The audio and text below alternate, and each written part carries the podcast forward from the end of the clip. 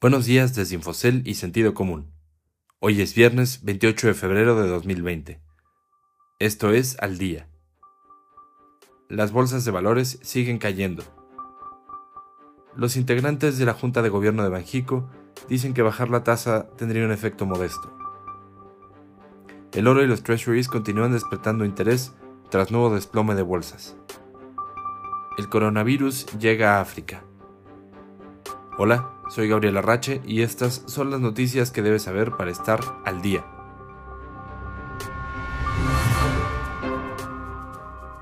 Wall Street cayó por sexto día, ante las preocupaciones de que los efectos negativos del coronavirus afecten a la economía mundial por más tiempo de lo esperado. El Dow Jones cerró en 25.766.64 unidades y el índice Standard Poor's en 2.978.76 puntos con lo que cada uno cayó 4.42%, su peor día desde febrero de 2018, mientras que el tecnológico Nasdaq perdió 4.61 a 8.566.48 enteros, para así tener su peor jornada desde agosto de 2011. En las bolsas locales, la historia no fue muy diferente. El índice de la Bolsa Mexicana de Valores, el S&P BMV IPC, bajó 2.64% a 41.607.42 centeros, su menor nivel en dos meses y medio. Por su parte, el FTSE Viva perdió 2.68% a 857.06 puntos, nivel no visto desde el 3 de octubre. En cuanto a la moneda nacional, el gobernador del Banco de México, Alejandro Díaz de León, dijo que el impulso que había tenido el peso en el último año puede cambiar rápidamente por un menor apetito al riesgo de los inversionistas ante la propagación del nuevo coronavirus. Además de estas declaraciones, hasta ahora el Banco Central mexicano no parece dar señales de ajustar su política monetaria por la incertidumbre del COVID-19, por lo que todo parece indicar que se mantendrá la postura de prudencia de las autoridades al evaluar el nivel más adecuado de la tasa de interés de referencia. Adrián Estañol, corresponsal económico.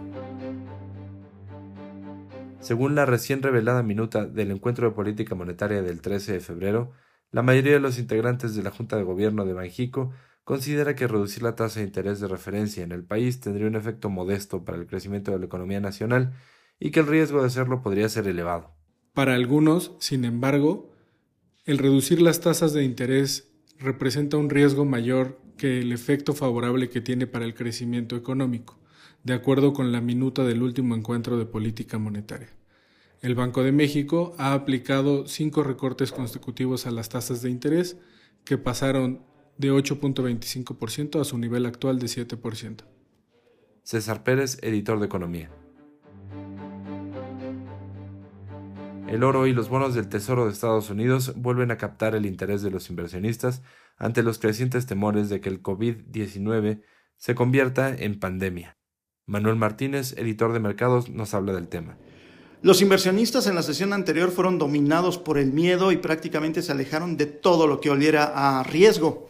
Y por ello optaron por instrumentos o activos que son considerados el refugio, es decir, que los rendimientos pueden ser aunque menores, pero son mucho más seguros que otros como la renta variable. Así, el oro, por ejemplo, logró una cotización 0.21% superior a la víspera y se ubicó casi en su nivel más alto de los últimos siete años, al ubicarse en 1.640 dólares por onza. En tanto, los bonos del Tesoro estadounidense en su plazo a 10 años alcanzaron también casi un mínimo histórico, se ubicaron en una tasa de 1.30%, en tanto que el bono de 30 años está en un mínimo histórico. Nunca se había visto el nivel de tasa de interés de 1.79%, todo ello como reflejo del miedo a que el coronavirus se convierta en una pandemia.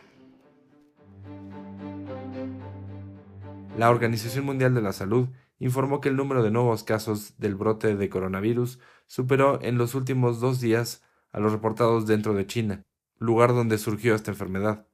En China se reportaron 412 casos adicionales confirmados el miércoles, mientras que fuera de China se reportaron 459 nuevos casos. Solo en las últimas 24 horas, siete países han reportado casos del virus por primera vez.